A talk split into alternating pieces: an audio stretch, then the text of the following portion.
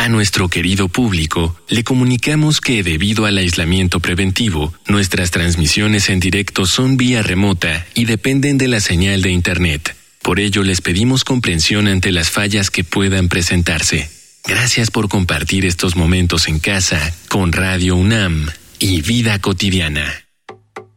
Radio UNAM y la Escuela Nacional de Trabajo Social presentan una serie interminable de causas y consecuencias, de cómo y por qué de problemas y soluciones.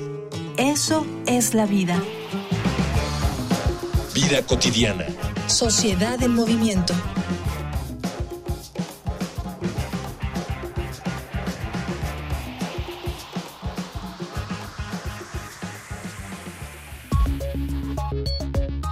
Discriminar a otro ser humano con toda la intención de dañarlo o perjudicarlo es un acto espantoso y patético por donde se le mire, pues se trata de una conducta basada en supuestos imaginarios, diferencias inventadas y que nada tienen que ver con la dignidad humana. Discriminamos a los niños cuando invalidamos su inteligencia y su opinión. Discriminamos a los adolescentes cuando minimizamos su dolor y sus problemas. Y discriminamos a los adultos mayores porque pensamos que son inútiles, molestos o sin motivo aparente.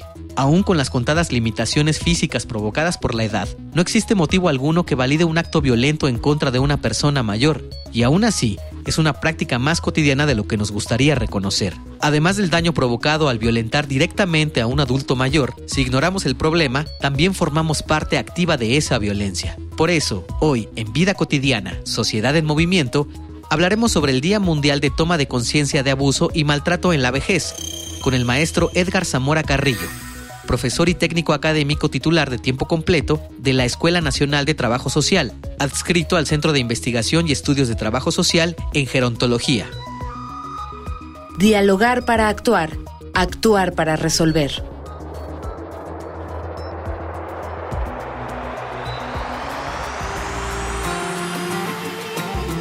Muy bonita tarde, les saluda Ángeles Casillas. Gracias por sintonizarnos. Para nadie es ajeno el abuso y maltrato que sufren las personas mayores. Hoy, en Vida Cotidiana, abordaremos las formas de definir qué son estos términos, qué es abuso, qué es maltrato, pero sobre todo trataremos de sensibilizar a nuestro público, a nuestro querido público, acerca de algunas acciones que sí podemos tomar en cuenta para poder erradicar de alguna manera esta lamentable problemática que aqueja a este sector tan importante de la población. Pero antes, por favor, si tienen alguna duda vinculada con la temática, escuchen las diferentes formas de comunicación con el programa.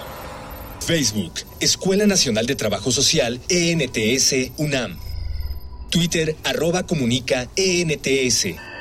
Instagram, comunicación, ENTS. Para platicar del tema, a propósito del Día Mundial de la Toma de Conciencia del Abuso y Maltrato en la Vejez, nos acompaña el maestro Edgar Zamora Carrillo. Maestro Edgar, te saludo con mucho afecto. Bienvenido al programa. Hola, buenas tardes. Buenas tardes a todos los que nos escuchan. Antes que nada, agradezco mucho la invitación a este programa. Gracias a ti. Creo que lo primero y justamente lo más importante es qué entendemos por estos dos conceptos. Comparte con nuestra audiencia, maestro, qué debemos entender con abuso y maltrato y particularmente centrado hacia este grupo de personas. Adelante. El tema del abuso y el maltrato en la vejez es sin duda un tema de gran relevancia social, aunque en muchas ocasiones solemos confundir el maltrato con el abuso e incluso emplear ambos términos como si fueran sinónimos, es importante hacer notar algunas diferencias que existen entre uno y otro. Para aclarar un poco sobre este tema, me voy a permitir partir de sus conceptos fundamentales. Nos dice el diccionario de la Real Academia Española que maltratar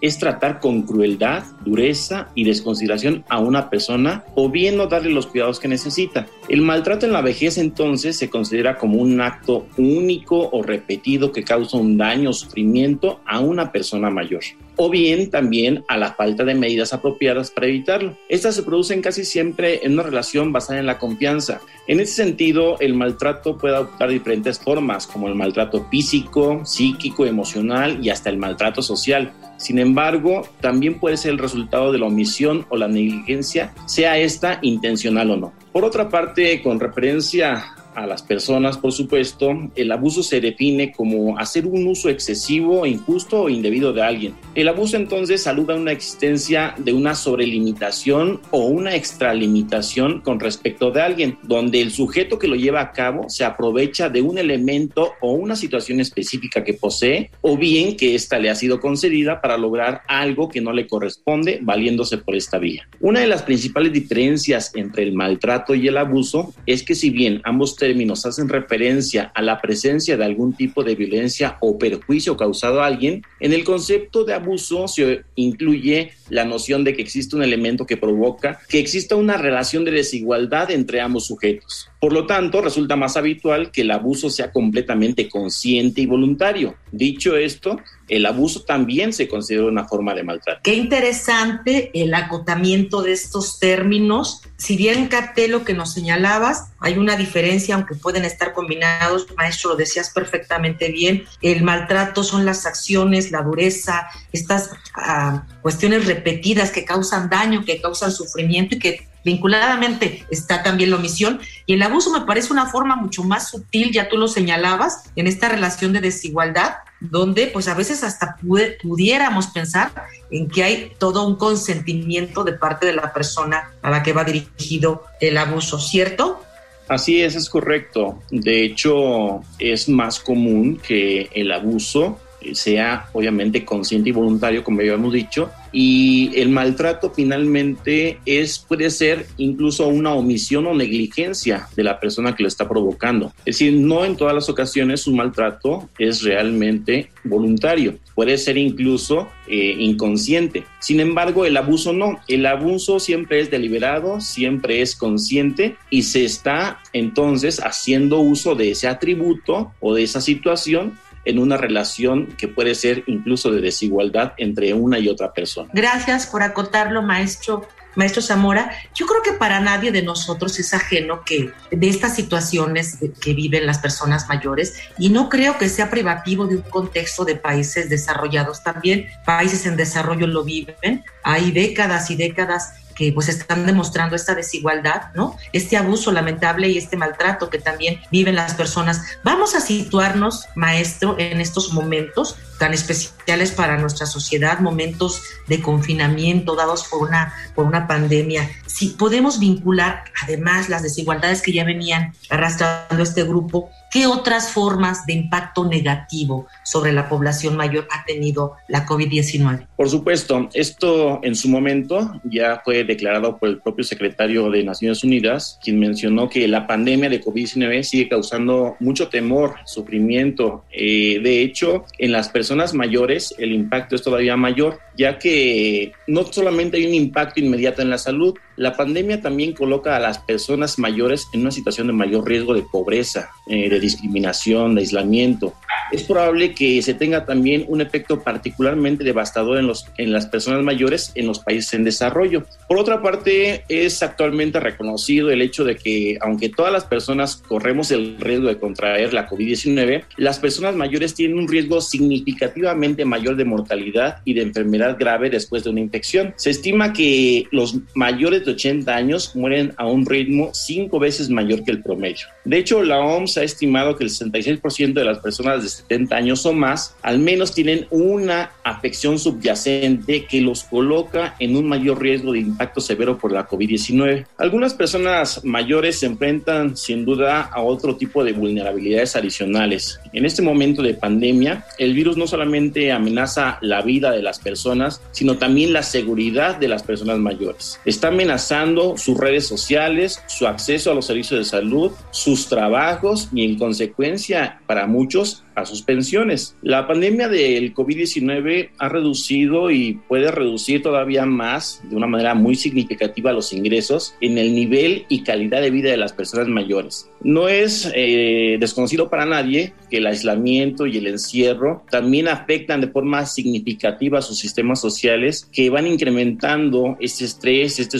este sufrimiento que tienen. Sumado a ello, no debemos olvidar que existe una brecha digital que hace que el aislamiento social pese todavía más en las personas mayores al no poder estas usar, acceder y apropiarse de las herramientas tecnológicas de la comunicación que están mediadas por Internet. Ese es un hecho muy particular de este segmento, de este grupo etario, en el cual realmente una situación de aislamiento social conlleva a otro tipo de circunstancias muy específicas que de alguna manera van haciendo que las personas mayores no solamente sean más vulnerables, sino que en muchos casos se queden en la invisibilización. Has tocado varios elementos que tienen que ver con este impacto negativo que de alguna manera exacerba de por sí ya la situación vulnerable de este grupo. Hay datos que nos prepara nuestra producción acerca de la temática. Les invito, te invito también, maestro Edgar, a que escuchemos una infografía social.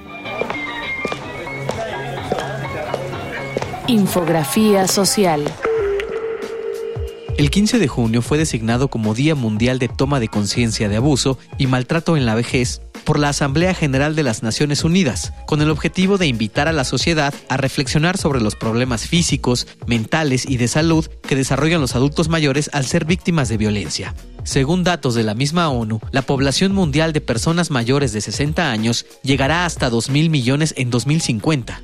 Aún así, en los últimos dos años, aproximadamente una de cada seis personas mayores de 60 sufrió algún tipo de abuso en sus comunidades relacionada con su edad. Un estudio realizado en 2017, basado en otros 52 estudios de 28 países en diversas regiones, incluidos 12 países de ingresos bajos y medianos, estimó que durante 2016 el 15.7% de las personas de 60 años o más fueron sometidas a alguna forma de abuso. Y lo más probable es que esta cifra esté subestimada, puesto que solo se notifica uno de cada 24 casos de maltrato a personas mayores, principalmente porque los afectados suelen tener miedo de informar a sus familiares o amigos o a las autoridades. Aunque los datos rigurosos son escasos, el estudio ha aportado algunas cifras estimadas de los tipos más frecuentes de abuso. Un 11.6% sufre maltrato psicológico, 6.8% abuso económico, 4.2% sufre desatención, 2.6% maltrato físico y 0.9% abuso sexual. En México, la Ley Federal de los Derechos de las Personas Mayores considera dentro de esta población a cualquier persona con 60 años o más. Por su parte, la Organización Mundial de la Salud establece que en los países en vías de desarrollo, una persona adulta mayor es la que tiene 60 años, mientras que en un país desarrollado es alguien de 65.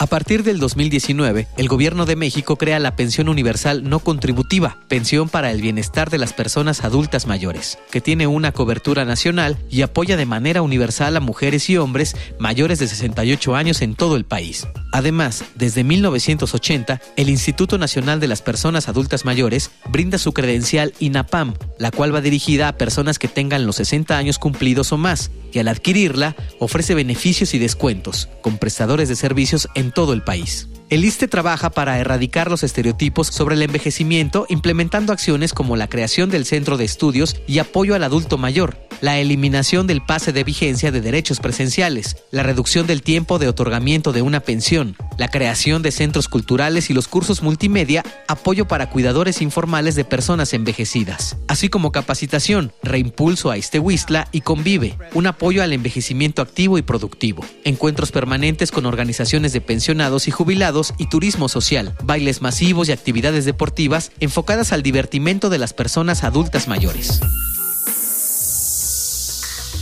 Si bien es cierto, uno de los bienes más preciados que tenemos es la salud y este, este aspecto se ha habido particularmente, se ha visto particularmente afectado por, por, por la pandemia. Ya tú lo señalabas, maestro, es el aislamiento social, la falta de oportunidades que tiene ya de por sí nuestro sector para acceder a estos, digamos, recursos, ¿no? De comunicación que exacerban por supuesto, por supuesto la pobreza. En casa, digamos, a puerta cerrada, eh, con una reestructuración de nuestras dinámicas y horarios, ¿qué opinión te merece la cuestión del abuso y maltrato a puerta cerrada en los hogares en estos momentos de, de pandemia? Sin duda, esa circunstancia de aislamiento social es un hecho, pues no solamente inédito para muchas personas en lo general, sino especialmente una circunstancia caótica para las personas mayores. Como habíamos anotado, las redes sociales en las que ellos se encuentran realmente han venido a disminuir precisamente el tipo de interacción que ellos tienen en su día a día. El encierro, por tanto, hace que las personas mayores en sus casas vivan una situación de estrés, pero también las personas que están en el encierro y conviven con estas personas en esta circunstancia pandémica también van teniendo ese mismo estrés provocado precisamente porque en muchos hogares, en muchas casas, eh, el encierro ha sido circunstancia para favorecer efectivamente la violencia en todos los sentidos. Y las personas mayores no son ajenos a esta circunstancia. Las personas mayores vemos como no solamente eh, en hechos que se vuelven virales, sino también en la cotidianidad, como las, las, personas que están a cargo de estas personas mayores, hablando de cuidadores informales que generalmente son miembros de la familia, se ven en una situación de estrés que hacen que de alguna manera las personas mayores vivan una situación de maltrato voluntario o en algunos casos puede ser un maltrato que incluso sea por una situación de omisión, es decir, no se les atiende, se les invisibiliza en el mismo hogar, no se les dan las oportunidades de poder convivir en las reuniones por el temor precisamente del contagio a este sector vulnerable, pero también en muchas de las, eh, en muchas de las eh, casas, en los hogares, se vive una situación en la que el encierro provoca un estrés generalizado que provoca pautas de violencia en cada una de las personas que están al cuidado, sobre todo de las personas mayores. Y hablamos de cualquier circunstancia, desde el hecho de una convivencia en lo cotidiano, el desayuno, la comida, la cena, pero también en circunstancias en las que las personas mayores tienen alguna patología de base, no tienen alguna enfermedad subyacente y entonces hace que se les descuide precisamente el acceso a este servicio de salud. Por lo tanto, hay una situación caótica en muchos de los hogares y sobre todo en los hogares donde hay una población que no tiene los recursos suficientes para poder tener una atención médica y de calidad en sus propios hogares. Un contexto adverso desde lo que compartes es lo que lo que, lo que podemos visualizar con, esta, con todos estos ámbitos, tanto en lo familiar como tú lo decías, ¿no? Si de por sí el encierro favorece la violencia en todos los aspectos y en todos los, pues, los grupos de edad que puedan estar conviviendo en, una, en un sistema familiar y pues obviamente también, también las personas. Hay algo, hay algo que no sé, maestros, si los académicos, si hay algunos estudios que se ha tratado, pero hay algo como muy, eh, muy fino. ¿A qué me refiero? al temor, al miedo, porque bueno, finalmente, este, por las estadísticas, eh, pues estaban en todas partes, en la radio, en la televisión, de, las muertes, ¿no? De, de, las graves afectaciones de la pandemia para las personas mayores. Y yo creo que además del estrés, eh, la disminución de la interacción y, la falta de recursos para comunicarse, imagínate vivir con miedo. Sí, en efecto, el, el miedo generalizado, sobre todo porque hay en los hogares una sobreexposición a los medios de comunicación, sobre todo en los momentos en donde la pandemia ha sido más dura en los distintos países. Hablamos en el caso de México eh, con la primera y la segunda ola, donde efectivamente el pánico y el estrés no solamente afectó a las personas que se encontraban en un aislamiento social, sino a las personas mayores porque realmente aunque ellas en muchas ocasiones no podían acceder a lo que normalmente ellos hacían fuera de sus hogares, dentro de las casas las personas mayores vivían precisamente este temor contagiado por todo el, eh, digamos, la circunstancia que tenían alrededor en la familia. Entonces las familias incluso las sobreprotegían de tal forma que no querían en ningún momento que ninguna persona se les acercara. Entonces, eh, era una, es una situación de aislamiento extremo que ocasiona un temor muchas veces infundado, pero también una situación muy caótica para las personas que desde el hogar no tienen contacto absolutamente con nadie, excepto la persona cuidadora en el mejor de los casos. En otras eh, circunstancias menos duras, pues efectivamente las personas mayores que se encuentran en los hogares han reducido las actividades y se han limitado únicamente a lo que la familia dispone. Y eso es otro asunto que tiene que ver con la autonomía y que tiene que ver con la libertad o las libertades de las personas mayores, porque son otras personas las que deciden los horarios, las formas y los momentos en las que se tienen que mover las personas mayores. Y esa es una situación que también deberíamos tener eh, plena conciencia porque los estamos despojando del ejercicio pleno de sus derechos y por supuesto de su ciudadanía. Entiendo, maestro, como esto que nos compartes hay muchas experiencias, muchos aspectos que se han trastocado ¿no? en todos los ámbitos. Vamos a escuchar de viva voz de las personas mayores algunos testimonios acerca, acerca del tema. Les invito a Voces en Movimiento.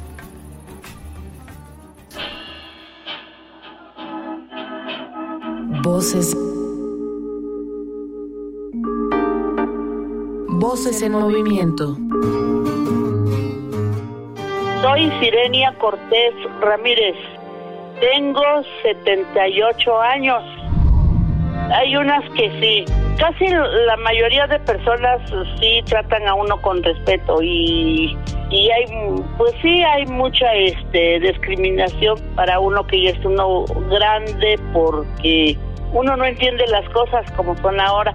Ya nosotros tenemos otro otro modo de ser de antes y ahora pues piensan muy diferente y, y uno pues se mete y es donde hay problemas.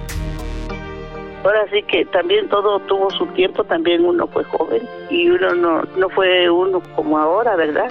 Ya cambia todo lo, el modo de ser, cómo va uno actuando ya no se acuerda uno de las cosas, o dice uno aquí puse esto y no lo encuentro, y ya se molestan, quién, pero quién lo agarró, ya vas a decir que se perdió, pero es que uno no se acuerda dónde pone uno las cosas, en eso va, va uno cayendo mal, no le comprenden a uno. Soy Teodora García Osorno y tengo 63 años. En mi trabajo yo visité por 30 años a los contribuyentes, soy notificador fiscal o soy.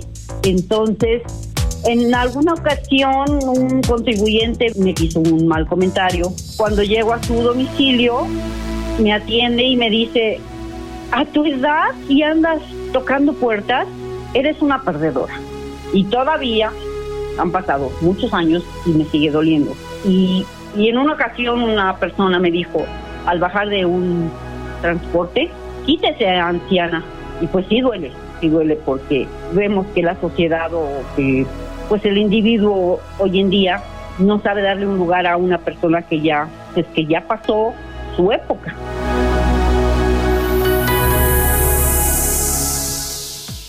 Además de dilucidar estos términos, de saber cómo cómo ha impactado la pandemia ya a esta población mayor, dijimos que íbamos a poder tener algunas ideas acerca de cómo prevenir estas conductas de maltrato y de abuso hacia las personas mayores. El maltrato en las personas mayores sin duda es un problema social. Existe tanto en los países desarrollados como en los países en desarrollo. Por lo general, el maltrato y el abuso en la vejez, en la mayoría de los casos, mm, se invisibiliza y no es notorio. Aunque se desconoce con precisión la magnitud del problema del maltrato en los ancianos, su importancia social y moral es indiscutible. Por este motivo, yo creo que el problema requiere una respuesta mundial multifacética que se centre en la protección de los derechos de las personas mayores. Las formas de definir, detectar, resolver el maltrato de las personas mayores tienen que enmarcarse sobre todo en un contexto cultural. Deben considerarse factores de riesgo y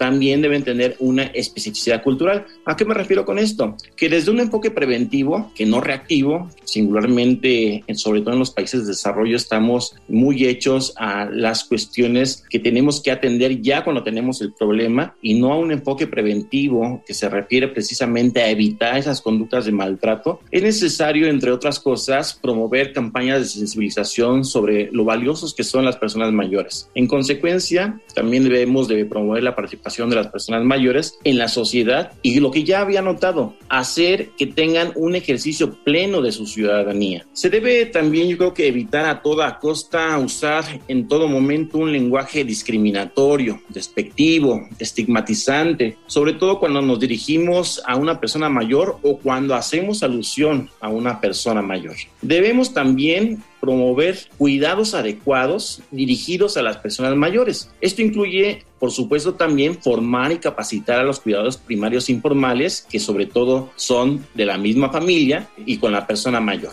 Se debe también acabar con la idea del viejismo y los edadismos y sobre todo también valorar el hecho de que debemos de potenciar todos los servicios de salud, los servicios que brindan apoyos psicológicos, sociales, sobre todo a personas que no los tienen, que no tienen acceso a ellos. También es importante desde una perspectiva así sanitaria pero sobre todo social, hacer que los sectores que brindan atención en la parte que tiene que ver con la atención social a las personas mayores, se tienen que hacer los canales o medios idóneos para que el problema del maltrato deje de estar oculto o en algunos casos semioculto. Por ello es importante que tanto sociedad como ciudadanía puedan identificar situaciones de maltrato o abuso en personas mayores y que conozcan también los mecanismos de denuncia y notificación a las autoridades competentes. Hay muchas instituciones que brindan distintos tipos de apoyo, como por ejemplo el Sistema Nacional para el Desarrollo Integral de la Familia, la Secretaría de Inclusión y Bienestar Social, o bien directamente cuando es un problema evidente de maltrato, directamente en las agencias especializadas de la Fiscalía General de Justicia de cada entidad.